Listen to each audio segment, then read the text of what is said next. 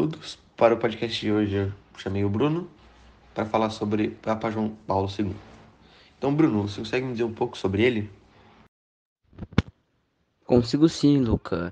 É, vou dizer um pouco sobre o Papa João Paulo II.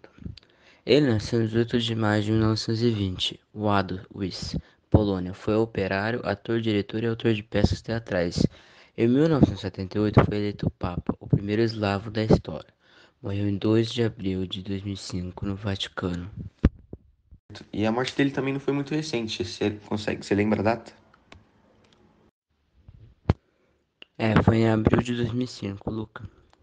Que teve o óbito do Papa João Paulo II. Ele também era conhecido por conseguir falar várias línguas. É, você consegue me dizer algumas, se não todas?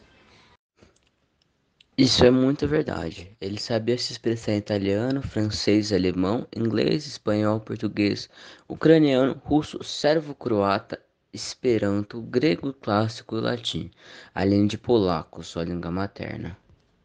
Oh. É, e você se lembra de algum grande feito dele? Ele foi Papa da Igreja Católica Apostólica Romana. Teve papel importante para o fim do comunismo na Polônia e em vários países da Europa. E durante seu pontificado, quantos países ele visitou?